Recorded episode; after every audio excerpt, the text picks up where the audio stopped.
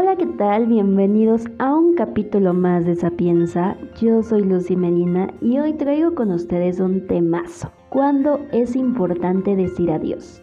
Renunciar a algo que esperaste durante mucho tiempo, pero estando ahí te das cuenta de muchas situaciones y dices, basta, ya no quiero esto, y son las rupturas laborales. Y para ello tengo una invitada que estoy segura que vamos a tener una charla muy amena en el que vamos a compartir nuestras experiencias. Ella es Alison. ¿Cómo estás? Hola, hola Lucy, ¿qué tal? Muchas gracias por, por invitarme a este, a este capítulo de tu podcast. La verdad es que estoy muy, muy, muy agradecida y encantada por formar parte pues, de este capítulo que tiene una temática que realmente a mí me pone a pensar mucho respecto a a mi vida laboral y a muchas anécdotas que he tenido respecto a este, a este tema y pues no sé, me gustaría compartírselo a quienes vayan a escuchar este capítulo y pues charlar un rato contigo. Si a alguien le, le funciona como algo de lo que diga o se encuentra como en una situación parecida o empiezan su vida laboral simplemente como eh, para ser comparativa y decir, ah, creo que puedo hacer esto, o, estoy como en ese punto.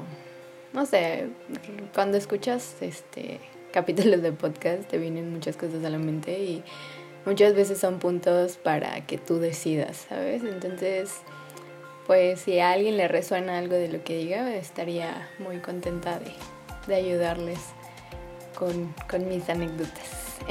con la poquita experiencia que tengo respecto a ello. Entonces, pues muchas gracias. Gracias a ti por aceptar la invitación y déjenme contarles que a Alison la conocí en un voluntariado y aunque no nos conocemos en persona, algo que nos dejó la pandemia es poder conectar con las personas y hacer este bonito match, algo mágico. Y bueno, ya para entrar de lleno al tema, cuando iniciamos esta vida laboral, aceptamos infinidad de cosas que si no tenemos experiencia, poco pago, muchas horas laborales, que deberíamos tomar en cuenta el servicio social y prácticas profesionales para quienes tienen una carrera técnica o licenciatura terminada, pero no lo hacen y tienen que estar tocando y tenemos que estar tocando muchas puertas. Pero ya que lo logramos, ¿Tú cuándo crees que es importante renunciar? Esa es una muy buena pregunta. Mm, ¿Cuándo es importante renunciar a un trabajo? Bueno, mira, yo por ejemplo, eh, pues mi primer trabajo mm, saliendo de la universidad realmente lo, mm, pues lo escogí, o sea, bueno, sí me contrataron, ¿no? Pero Lo escogí más basado en que necesitaba el dinero en ese momento. No tanto como en que me gustara o me apasionara lo que iba a hacer. O que haya buscado realmente mm, como ese trabajo de ensueño que muchos buscan, ¿no? No, realmente lo busqué por, por necesidad y porque ya quería empezar a trabajar. Pero pues cuando sales de la universidad, a pesar de que no empecé a trabajar muy chica, porque muchos de mis compañeros la verdad es que sí empezaron a trabajar muy chicos, yo al contrario, creo que, que lo hice pues a la edad, en una edad promedio, ¿no? Sin embargo, yo pues no sabía nada, o sea, no sabía nada respecto a cómo era la vida laboral, eh, no había trabajado como tal en una empresa, por decirlo así, em, haciendo lo que, lo que había estudiado, ¿no? Te comento, estudié diseño gráfico, entonces mm, sí había hecho trabajos freelance, pero pues no es lo mismo a ya tener un trabajo pues de planta, por decirlo así, como le llamamos. Entonces pues no, no sabía nada, no tenía experiencia, no sabía cómo conducirme con pues, los que son tus jefes, ¿no? Eh, no sabía nada acerca de nóminas o este, facturas, ni siquiera sabía de mis derechos laborales. Mm, no sé, o sea, durante la carrera realmente te enseñan cómo hacer diseño, pero no te dicen nunca esta parte de finanzas, de derechos laborales, de, o sea, como un panorama más amplio respecto a, a lo que te vas a enfrentar. O sea, sí te dicen que la vida laboral es muy difícil y que vas a desear este regresar a ser estudiante y muchas cosas así, pero realmente no te hablan, no te dan herramientas que te sirvan mm, para este tipo de, situaciones o de decisiones, ¿sabes? Simplemente mm, te dicen va a estar difícil y pues ya. Lo cual yo considero que no te da como una amplia mm, un amplio criterio respecto a, a la vida laboral. Entonces, eh, pues yo duré en ese trabajo cuatro años y, y pues mi, ¿cómo decirlo? Mi elección de seguir trabajando era más como eh, basado en lo que te dicen de ah, tienes que este hacer experiencia, tienes que durar en un trabajo, porque si quieres solicitar otro trabajo, pues es lo primero que ven, ¿no? Tu experiencia y que dures mucho en un trabajo, porque si tú te vas cambiando y en tu currículum ven que no duraste mucho en cada trabajo, te consideran una persona inestable y que no sabe lo que quiere y no te contratan. Entonces yo me quedé como con esa idea de tener que hacer experiencia y durar mucho tiempo en un trabajo porque era lo que lo que pedían allá afuera, ¿no?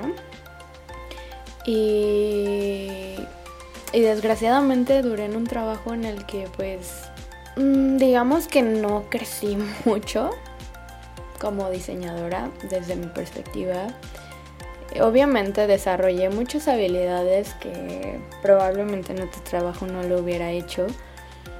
Y, o sea, no todo es malo. Obviamente sí agradezco muchas cosas de haber trabajado ahí.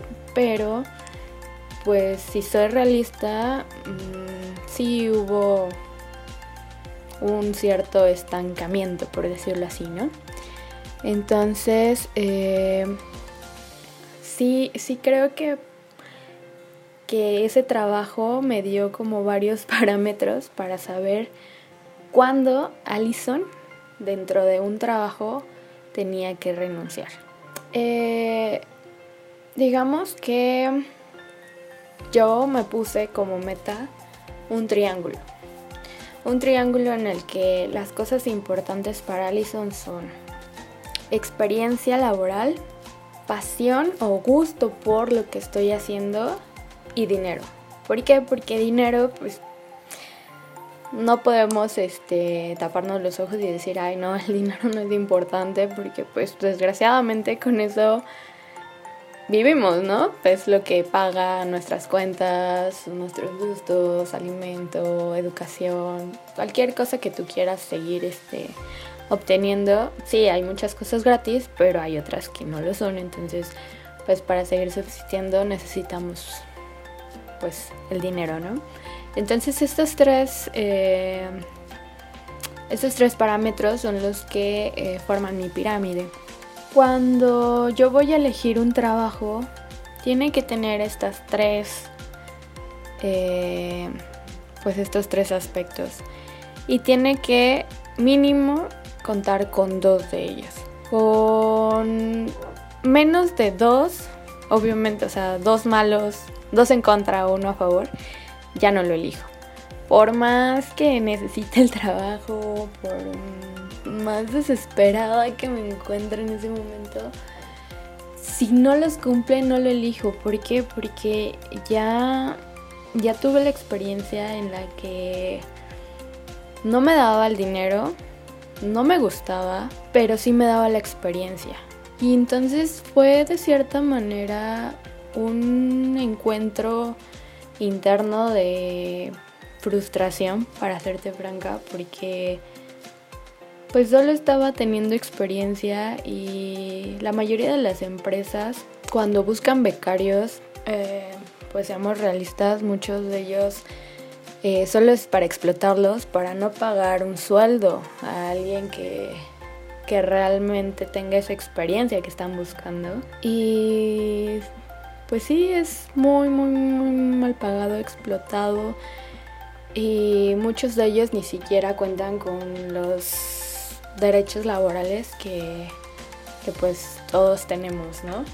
Definitivamente todo esto que nos estás contando yo en mi caso estudié comunicación y todos, todos, todos los que estudiamos comunicación queríamos enfocarnos a radio y televisión porque pensábamos que eso era lo máximo. Estando ahí nos dábamos cuenta que habían otras herramientas en las que podíamos colaborar. En mi caso, cuando inició el campo, mi campo laboral, estudiaba y trabajaba a la vez pero me fue muy mal, me enfermé y tuve que decidir entre la universidad y el trabajo. En mi caso decidí por la universidad. Afortunadamente tenía quien me apoyara, pero sé que hay muchas personas que no cuentan con esos recursos. Y hoy en día que he estado en muchas empresas, me he dado cuenta que muchas de ellas no quieren contratar, pero tampoco quieren capacitar a la gente. La gente se va por mala paga, por que no cuentan con los recursos adecuados, por malos tratos, por em, infinidad de cosas que puede pasar en un ambiente laboral. A veces es muy incómodo ver cómo el jefe tiene una silla cómoda y tú tienes tal vez un banco, si bien te va, y para los que padecemos dolores de espalda, la verdad es que sí lo, lo sentimos mucho. La gente en verdad necesita o trabaja por necesidad la mayoría de las veces. Yo sé que no hay trabajos ideales, a veces romantizamos mucho lo que queremos, pero creo que sí es importante buscar un trabajo que te dé. A veces te puede dar menos por más. Estamos muy acostumbrados a que todo tiene que ser monetario y por supuesto que es importante. El dinero lo necesitamos, como tú lo mencionas, para todo. Pero creo que también es importante darte cuenta que menos es más que trabajar en algo que te apasiona, que te guste, que te da, no nada más te va a dar la experiencia, no nada más te va a dar la parte económica, sino te va a dar mucho, mucho, mucho, mucho más. En el que no te sientes eh, suficiente, porque eso es lo que te hacen sentir los jefes, que nada les gusta. Eh, por ejemplo, Em, en áreas como la mía, de mis colegas, que es creativo, es súper difícil porque a los jefes se les olvida que eres humano. Los jefes creen que eres una máquina de creatividad y que todo momento vas a ser creativo y eso no se acaba y, y si te dicen a la una de la mañana, oye, necesito algo, este, puff, no, o sea, tu cerebro ya va a decir, wow, no, sí, lo tengo. Aquí, ahorita, ya, ya está. Cosa que no es cierto, o sea, no, somos humanos. Eh, utilizamos una gran parte de nuestra energía para ser creativos. No es de la nada. Necesitamos tiempo porque obviamente somos personas que buscan referencias, que tienen que nutrir esa parte para poder realizar los diseños o X cosa que nos pidan, ¿no? Que tenga que ver con, esta parte creativa. Entonces, eh, tantos cambios, tantas eh, desaprobaciones, tanta incomprensión, llega un punto en el que de verdad, al menos en mi caso, me hizo sentir insuficiente, porque yo decía, no, bueno, o sea, así es el campo laboral y así me van a estar pidiendo y no soy buena diseñadora porque no tengo mil diseños en una hora y y yo pensaba que mis compañeros sí, y pues obviamente recién salida de la carrera, pues es más complicado porque tú ya ves a diseñadores pues un poco más, este, ¿cómo decirlo? Con más experiencia y que ves sus nombres en todos lados y sus diseños, etcétera. Y dices, no, o sea, no, esto no es mío, no es para mí, ¿no? Y soy la peor diseñadora y te empiezas a frustrar mucho, empiezas a decaer, te empiezas a, a entristecer y es una etapa muy fea que, quien no es diseñador o no se dedica al área creativa mm, no tiene ni idea de, lo feo que es que, que te intentan explotar creativamente. Entonces yo creo que, que al menos de, en el área en el que yo, yo laboro, ese es un punto clave. Cuando cuando ya están atentando contra tu salud mental y emocional, eh, ese es un punto de quiebre para decir no, con permiso. Otro sería la salud. La salud, em, la salud es importante. Es primero que nada, que nada. Eh, jornadas que no aguanta tu cuerpo, que tú no decides tener, em, no son aceptables. O sea, tú tienes que desayunar, comer, cenar, dormir. Y son cosas que muchas veces los jefes no entienden. Y tú como empleado está el típico de ponte la camiseta. Eh, o alguien más o cualquiera de los que están sin trabajo quisieran el puesto que tú tienes. Y por este tipo de frases tú te explotas a ti mismo con tal de mantener ese trabajo, ¿no?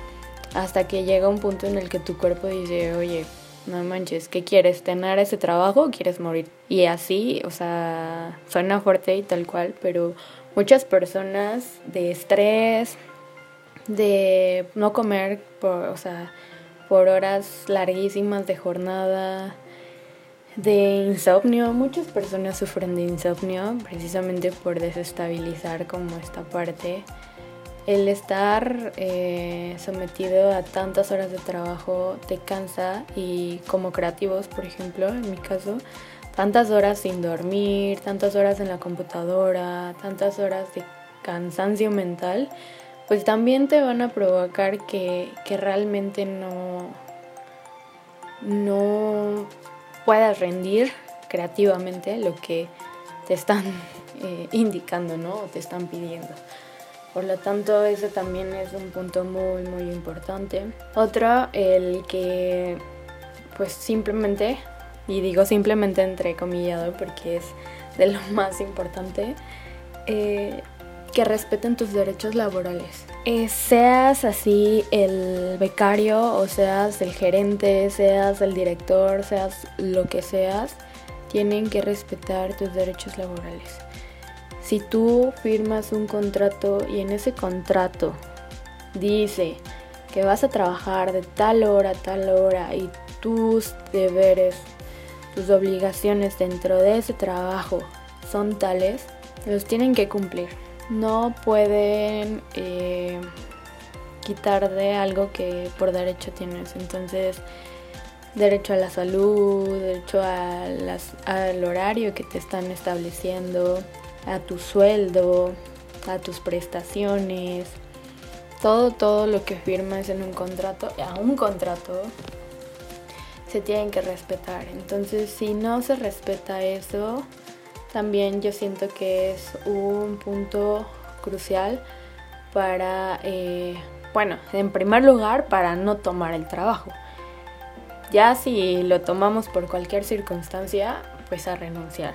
Y este, y siempre estar informado, siempre estar informado para que sepamos cómo hacer de forma inteligente este tipo de, de pasos, ¿no? Entonces creo que por el momento son como las más destacadas o las que yo podría decirles que este que serían como motivos para para renunciar de, de algún punto, bueno, o sea, de algún trabajo.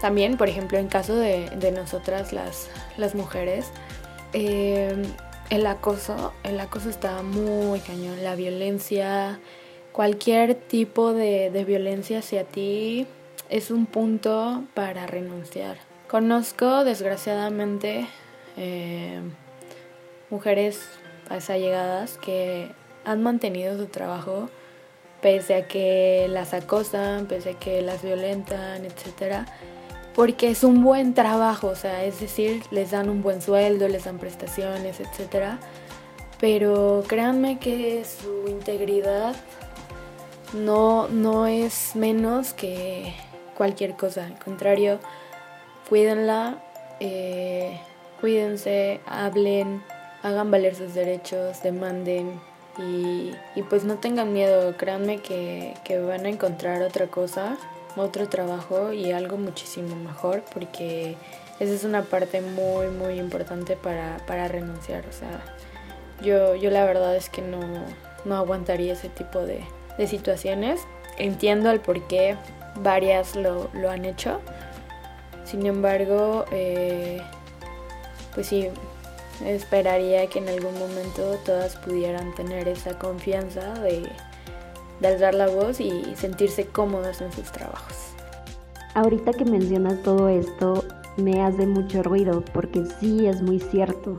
Una persona que trabaja más de 8 horas y no come bien, no duerme bien, eh, no nada más es el trayecto que está en el trabajo, sino todo su recorrido que hace para trasladarse a él, a su del trabajo a su casa, de su casa al trabajo. Si no descansa bien, en verdad no va a dar el 100. Por más ganas que le eche, por más inspiración que tenga, no va a dar el 100.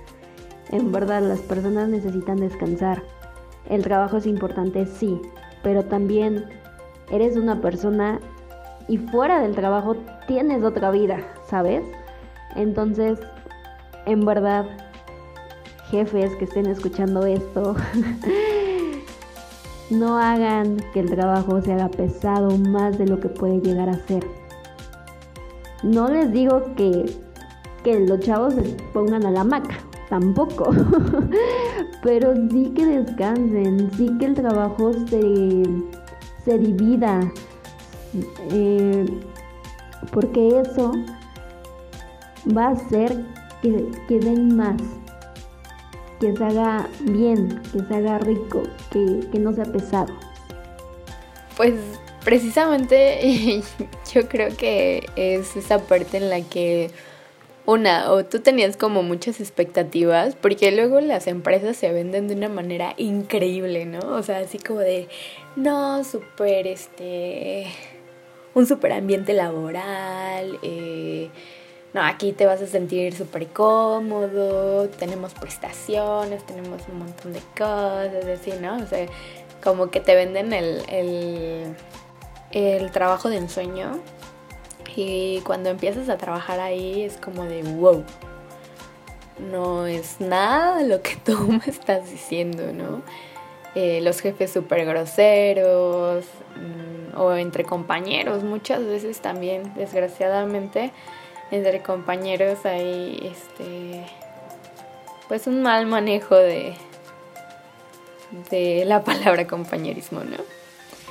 Eh, entonces yo creo que, ese es un, como uno de los puntos más, este, mm, bueno, que creo yo, que provocan que las personas duren muy poco en sus empleos. También, eh, bueno, a mí me tocó, ¿no? Que yo duré poquito, pero porque me corrieron. Y me corrieron porque, pues yo precisamente eh, quería cumplir con lo que me habían, este, que me habían dicho cuando yo entré a trabajar y pues ellos era como, ay no, es que como no te vas a quedar más tiempo, ¿no? Porque todavía no se acaba el trabajo y cosas así, pues yo como, mm, mm". entonces me corrieron y son, son circunstancias en las que ya eh, los jefes quieren pues abusar de, de su poder, ¿no? O sea, es abuso de poder. Desde eso, ¿no? La mala paga también, que encontraron un mejor trabajo, los malos tratos. Creo que nadie se queda mucho tiempo con ese tipo de cosas a menos de que la necesidad sea muy grande y como lo había comentado, eh, pues necesiten del trabajo. Entonces, yo siento que, que, durar poco es este es como equivalente a, a ello, ¿no? A que no estás satisfaciendo tus necesidades y a que no te sientes bien dentro de ese ambiente. Ay, qué bonito todo esto que nos estás contando. ¿Qué piensas que deberían mejorar las empresas para tener un mejor ambiente laboral? Híjole. Mm. Creo que es muy importante que no olviden que todos somos humanos. Mm, yo sé que es complicado llevar una empresa, sé que es complicado trabajar o tener a cargo a muchas personas, porque cada persona es diferente, cada persona tiene momentos diferentes, o sea, como puedo llegar yo un día súper feliz porque me pasó algo bueno y a mi compañera le está yendo horrible, ha tenido muy mala suerte, em, no sé, eh, tuvo pues, un acontecimiento malo para ella. Y pues obviamente no estamos en iguales, por decirlo así. Y, y, quizá por ahí haya alguna riña, no sé, digo, en mi caso pues yo entendería, ¿no? Y trataría como de ser empática. Pero pues hay personas que no, ¿no? Y cada quien es diferente. Pero yo creo que el punto es ahí, el saber que, estás trabajando con personas, con humanos, los cuales tienen eh, emociones, los cuales tienen un contexto más allá de, tu trabajo, ¿no? O sea, de, de la oficina, son personas que como tú no pueden estar 12 horas trabajando porque es inhumano, porque aparte yo siempre he creído que el cerebro trabaja bien, bien, bien, máximo 5 horas y ya después de esas 5 horas ya se perdió totalmente, ¿no? O sea, ya no, no encuentra como, como su punto alto de, de, trabajo. Entonces, imagínate, 12 horas trabajando, 10 a 12 horas, pues es, es imposible, ¿no? Entonces es como muy absurdo para mí. Si yo, por ejemplo, si yo fuera este líder de una empresa, sería muy absurdo preguntar así como de, oye, ¿por qué mis trabajadores están tan cansados o no rinden? Este, cuando los estoy haciendo trabajar 12 horas diarias, este, sin, no sé, hora de comida o con media hora de comida y, todo el tiempo sentados, ¿no? O sea, creo que la actividad física es muy importante. Mm, entonces, yo creo que para, para mejorar eso, saber que son humanos, que tienen necesidades, escucharlos. Em, también poner un, Mm, ¿Cómo decirlo? Algo equilibrado, ¿no? O sea,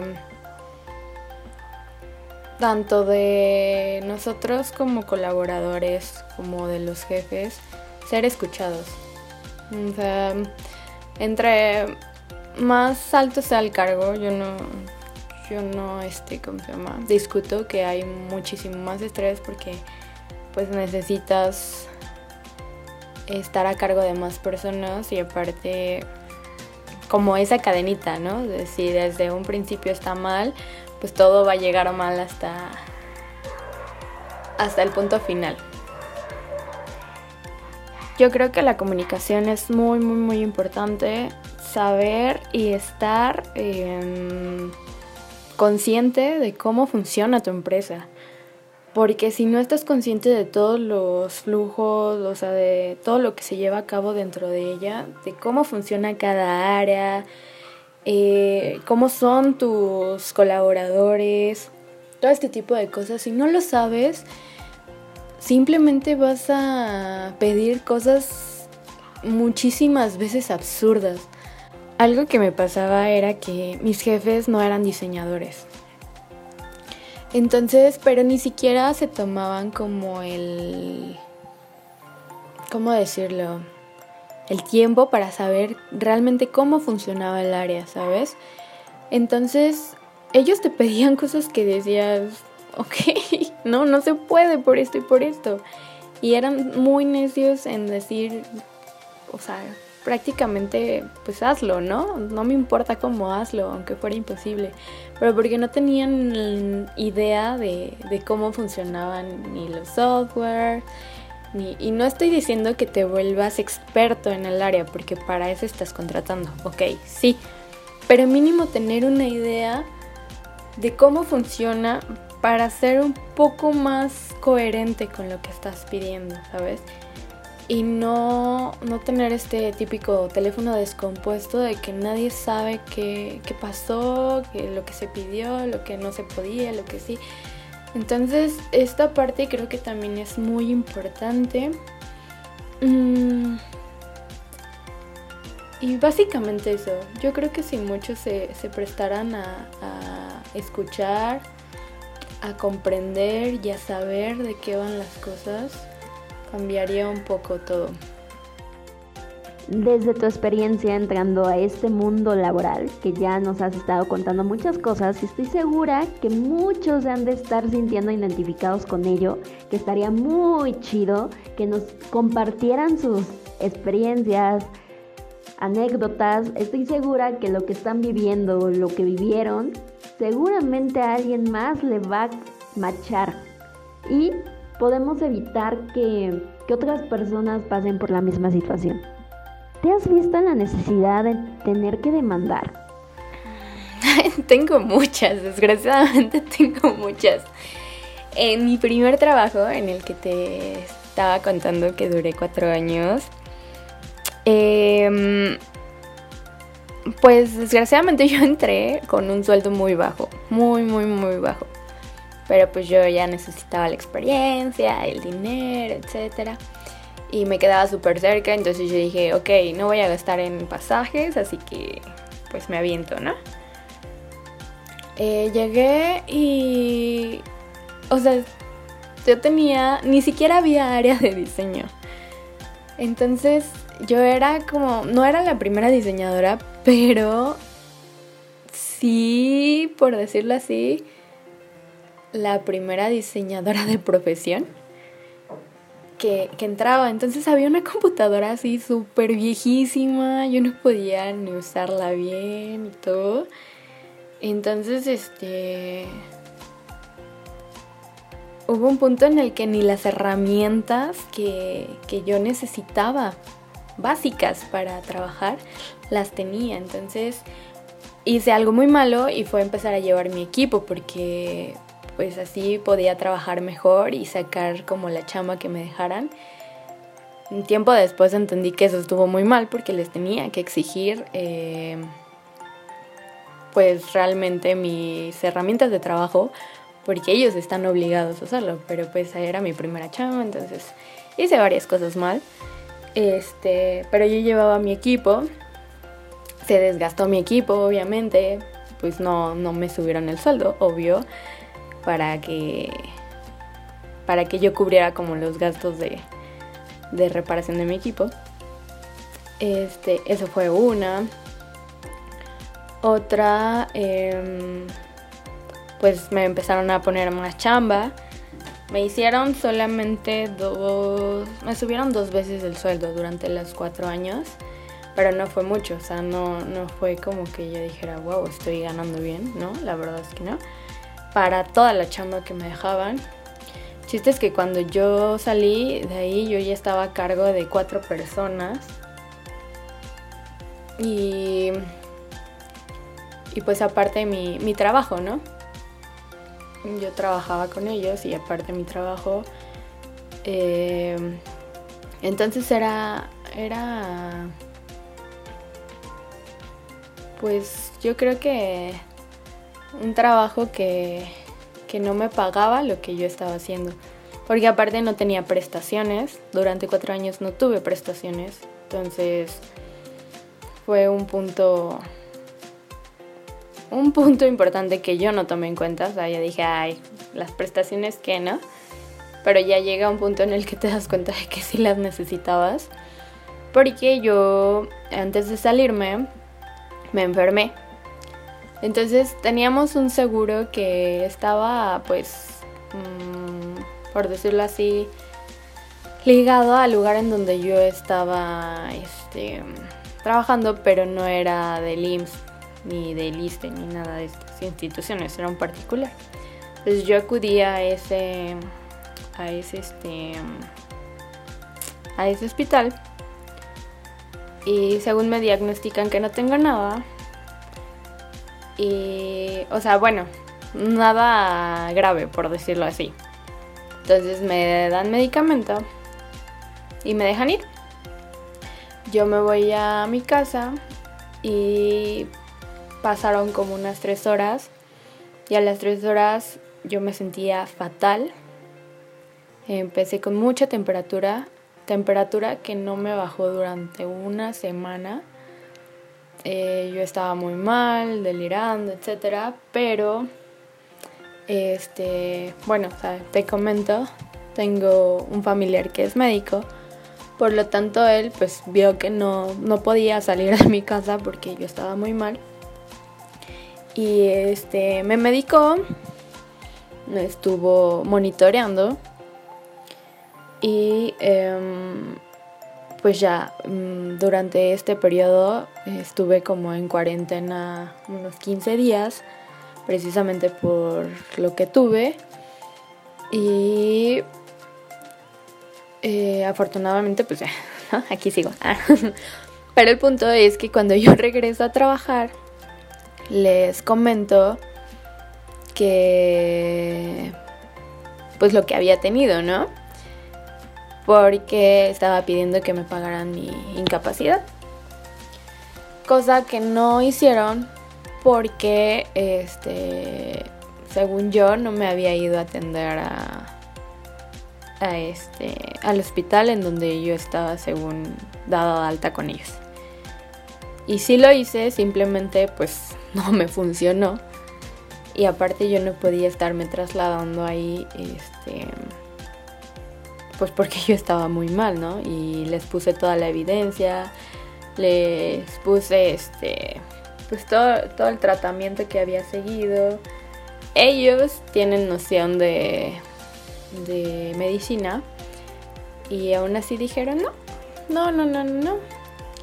Y yo dije, ok, esta es la gota que derramó el vaso con permiso, ¿no? O sea, me fui, eh, no me pagaron lo que tenían que pagarme, pero voy a lo mismo, no estaba preparada, no había leído nada, no sabía mis derechos, no nada, entonces, pues básicamente ellos salieron ganando durante cuatro años y al final también, ¿no?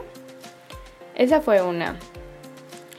Y la más reciente, este, pues simplemente trabajé ahí un corto periodo de tiempo. Mm, tampoco me daban prestaciones. Y, pero esta vez, pues sí dije, ok, voy a aceptar por el hecho de que me dijeron que al segundo mes, si no mal recuerdo, este, ya me iban a dar prestaciones porque yo estaba a prueba. Em, yo acepto, pero pues sí me dan este como una carta de responsabilidades, ¿no? Donde decía mi horario, donde decía cuánto iba a ganar, lo que tenía que hacer, etc. Entonces, pues ahí ya viene especificado, aunque no sea un contrato como tal, viene especificado lo que tienes que hacer y es un convenio entre ellos y yo. Yo traté de este pues sí, de cumplir con ese, ese convenio. Y cuando ellos tuvieron un pequeño incidente porque no hicieron caso acerca de un equipo que estaba mal, quisieron que pues yo me quedara junto con una compañera este pues a todo eso, ¿no? Entonces eh, se molestaron porque yo acaté mi horario, porque yo tenía otras cosas que hacer y pues simplemente me corrieron, ¿no? Entonces fue así como de, ah, ok, está bien. Eh, y pues no, no tenían que hacer eso, pero pues ya uno ya está más, más preparado. Eh, realmente no sé cuánto te pueda decir respecto a esto porque pues ahorita me encuentro en un proceso y, no sé, este, pues si esté bien decirlo. Ah, entonces, por eso no, te cuento más, pero algo que me ayudó es haberme informado, haberme acercado a personas este, expertas en, el tema, que pues, es derechos laborales. Entonces, algo que les puedo decir es que es muy importante que tengan eh, a la mano el contacto de algún abogado laboral, es muy bueno. Entonces, este, y que lean todos sus derechos, todos sus derechos para que no, no pasen por malas experiencias. Y que realmente empecemos a cambiar esta mala costumbre, mala cultura laboral que, que existe en México, porque créanme que si todos supiéramos eh, los derechos que tenemos, híjole, otra cosa sería porque al desconocerlas, yo por ejemplo, ya cuando empecé a leer un poco más sobre el tema, me di cuenta de todas las cosas que, que pues de las cuales yo tenía así, tal cual, derecho dentro de mis trabajos y que mis jefes no, no me dieron. Entonces, sí, sí es una parte muy, muy importante. y creo que, que así como de planta, esas son como las dos anécdotas más destacadas que tengo. Obviamente como freelance y así, pues hay otras, ¿no? En que tienes que hacer contratos. Pero pues ya ese es como, como otro tema. Pero así para alguna empresa como tal y de planta, esas han sido como las dos que he tenido. Mm, pues no es como tal una necesidad, ¿sabes? O sea, es algo que, que dices, ok, si yo estoy haciendo las cosas bien, porque tú no las vas a hacer bien, tu empresa, ¿por qué no las vas a hacer bien, ¿sabes? Entonces es simplemente reclamar pues algo que por derecho te pertenece. Entonces sí, sí, este, lo he hecho. Eh, la primera vez no lo hice y me arrepentí. Pero pues son procesos, son cosas que aprendes con la experiencia. Y pues ya la segunda vez sí me, me, este, me animé a hacerlo. Y, y pues es algo que aprendes que que está bien hacerlo porque creces, creces y aparte te vas dando cuenta de lo que sí quieres y lo que no dentro de un trabajo, ¿no? Y te haces escuchar, te haces respetar y mm, pues no sé, o sea, realmente no le teman hacerlo porque muchas personas creo que tienen esa idea de que, ay, si demandas, este, vas a quedar manchado casi, casi, ¿no? Y pues no, o sea, ¿por qué te tendría que dar pena a ti demandar a alguien que está rompiendo tus derechos? O sea, que no los está haciendo valer, ¿sabes? Pena les debería dar a las empresas, explotar a las personas o no, no, este, no respetar esta parte. Eso es lo que debería dar pena. Y es súper injusto que otras empresas se dejen llevar por ello. Porque pues eso quiere decir que, que realmente eres una persona que pues que sabe lo que merece, que sabe lo que quiere y que realmente se está yendo de mm, por decirlo así, de buena forma en sus trabajos, está cumpliendo con lo que le están acatando. Entonces, porque un trabajo es recíproco, entonces si no hay esa reciprocidad, ni modo. Y pues creo que esa es mi perspectiva. ¿Qué esperas de un trabajo? ¿Cuál sería tu trabajo ideal? ¿Qué es lo que espero de un trabajo? Mm, muy, muy, muy, muy buena pregunta. Últimamente la verdad es que me he estado haciendo mucho esa pregunta.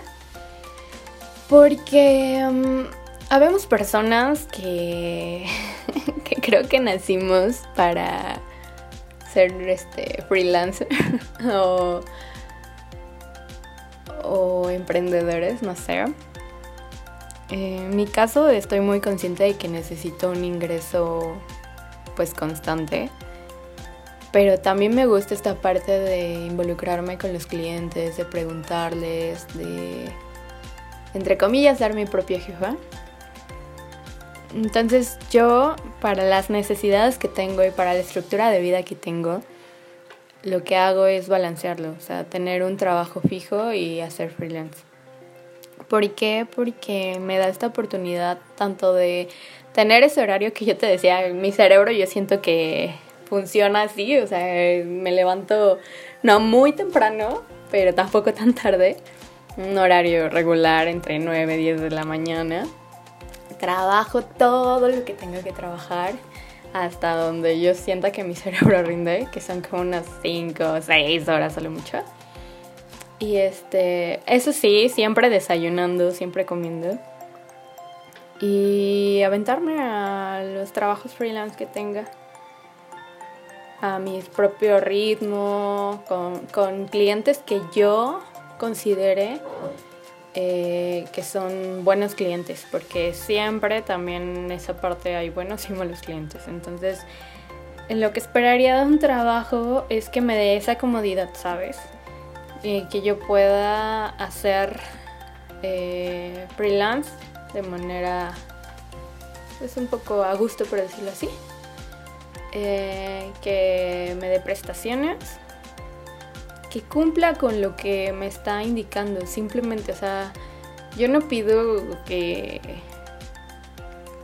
sea así como el mejor trabajo de la vida porque pues sí yo también sé que es complicado si llega, ay, perdón, si llega, pues qué mejor, ¿no? Pero si no, tampoco me aflijo. Pero simplemente que sí sean justos y cumplan los derechos. Que sean humanos y que tengan una muy buena comunicación conmigo. Muchísima, porque el sentirte escuchado dentro de un trabajo es muy importante porque eso quiere decir que realmente están conscientes de que están trabajando contigo. O sea, que se aprenden tu nombre, que no sé, saben em, que te enfermaste, por ejemplo, ¿no? ¿De qué te enfermaste? ¿Por qué te enfermaste? ¿Por qué eh, hiciste tales cosas durante ese periodo? Me explico, o sea, que, que sepan que eres humano. Así de sencillo. Em, y pues obviamente eh, ya mi decisión de, buscarlo es con la pirámide que te dije, o sea, que me dé un buen sueldo. Realmente yo no soy una persona que busque ganar millones. Eh, me gusta una vida tranquila, entonces con que yo pueda tener eh, mi sustento diario y para darme uno que otro gusto y así, pues estoy súper contenta. Creo que yo valoro muchísimo más mi tiempo, eh, ese tiempo que tengo también para compartirlo con amigos, con mi pareja, con mi familia, eh, ah, conmigo misma, obviamente. Yo valoro muchísimo más ese tiempo que el dinero. Y yo sé que, que tengo que trabajar obviamente para para conseguir ese dinero que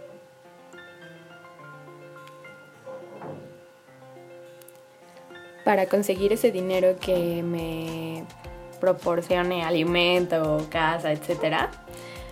Pero si puedo conseguir un trabajo que me dé ese dinero y me dé tiempo, para mí es el mejor trabajo que puedo tener. Y aparte, que me guste, eso ya es un súper, súper plus porque...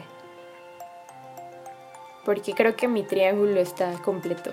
O sea, voy aprendiendo, amo aprender de los trabajos, o sea, amo saber que voy a, voy a crecer, que voy a compartir con otras personas, que me van a enriquecer esas personas que me rodean durante, o sea, del trabajo. Eh, que me apasione, que me contagien esa pasión por lo que están haciendo. Y el sustento son esas tres cosas que, que podría pedir de un trabajo. ah, pues creo que ya te dije cuál es mi, mi trabajo ideal. Sería eso. Digo, si tuviera que especificar como el área de, de mi profesión, fíjate que soy una persona muy versátil. Me gustan muchísimas cosas. Y no me gusta estar encerrada en un lugar, no me gusta estar sentada todo el día. Eh, me gusta hablar con las personas, me gusta conocer, aprender, viajar. Entonces mi trabajo ideal sería eso, ¿no? O sea, poder, algo que me permita viajar, conocer, eh, charlar con las personas, aprender, comer. Uy, me encanta comer. este, Em, y también poder compartirles un poco de lo que yo sé. Pero sí estar en constante dinamismo a mí me encanta. Es un trabajo que me permita esto, que me permita estar desarrollando mi creatividad, pero tan, o sea, pero que no la explote de una manera como industrializada, por así decirlo, o sea, que no piensen que la creatividad es como una fábrica, no, sino que exploten mi creatividad, pero por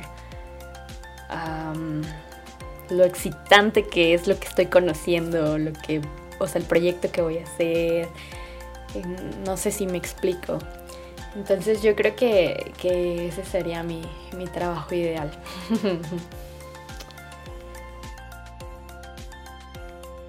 ¿Algo más que quieras agregar a este episodio?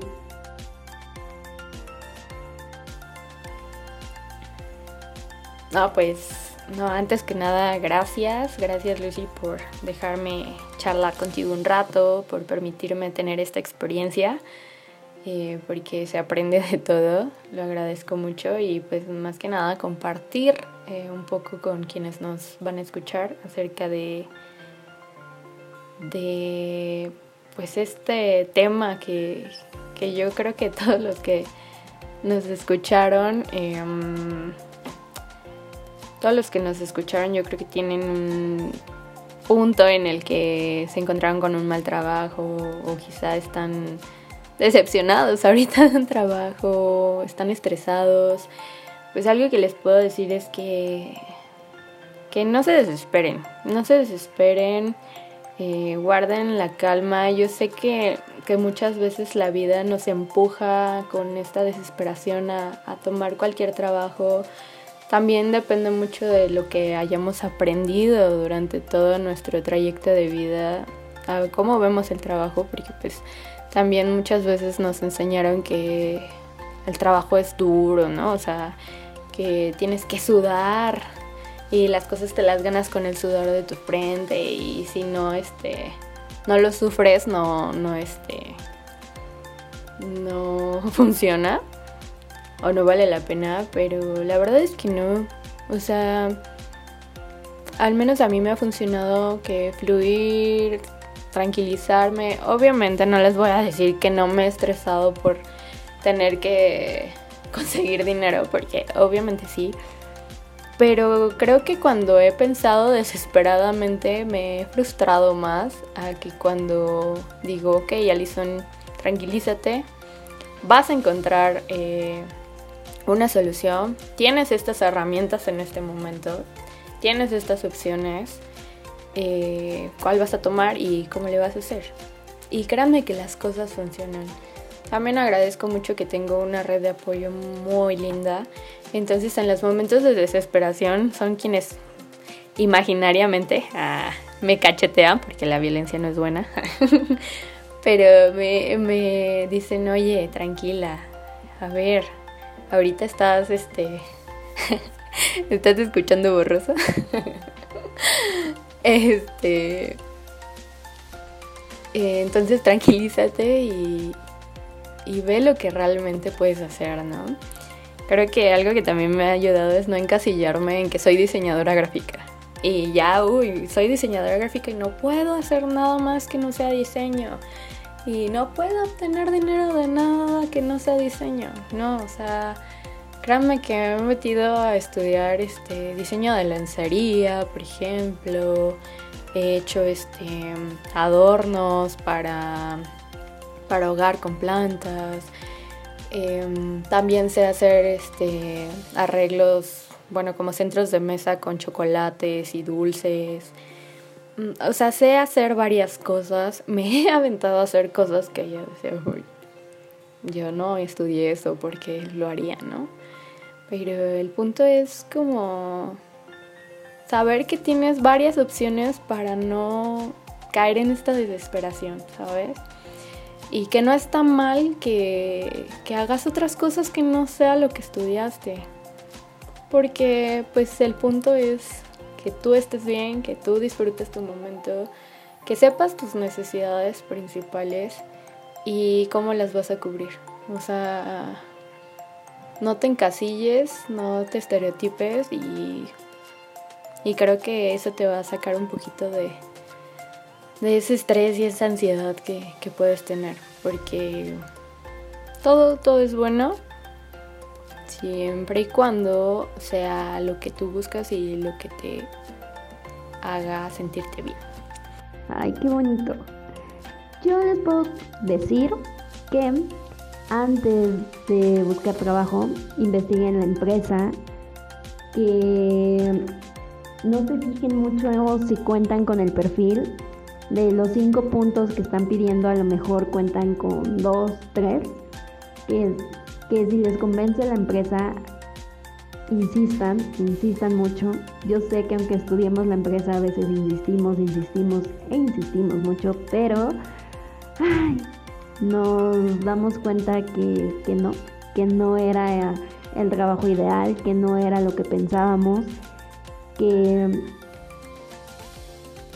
que ves aspectos que, que tal vez no, no iban por ahí, pero bueno llegas y te enfrentas a muchas situaciones, pero todo es experiencia, todo tiene un porqué y una hora. Y pues eso, que, piensen bien en dónde van a laborar, en qué parte pueden colaborar y que lo intenten. Si se equivocan, no hay falla, no importa, todo es un camino, todo es un proceso y no tiene que ser una norma vivir las cosas que alguien más ya vivió. No, o sea, están a su paso, están en su tiempo, están en su ahora y eso es lo más importante. Y bueno, al programa lo pueden encontrar en Instagram como arroba sapienza podcast. Yo soy Lucy Medina y también me pueden escribir en mi cuenta personal arroba lucy-8 medina y conectamos en el siguiente episodio.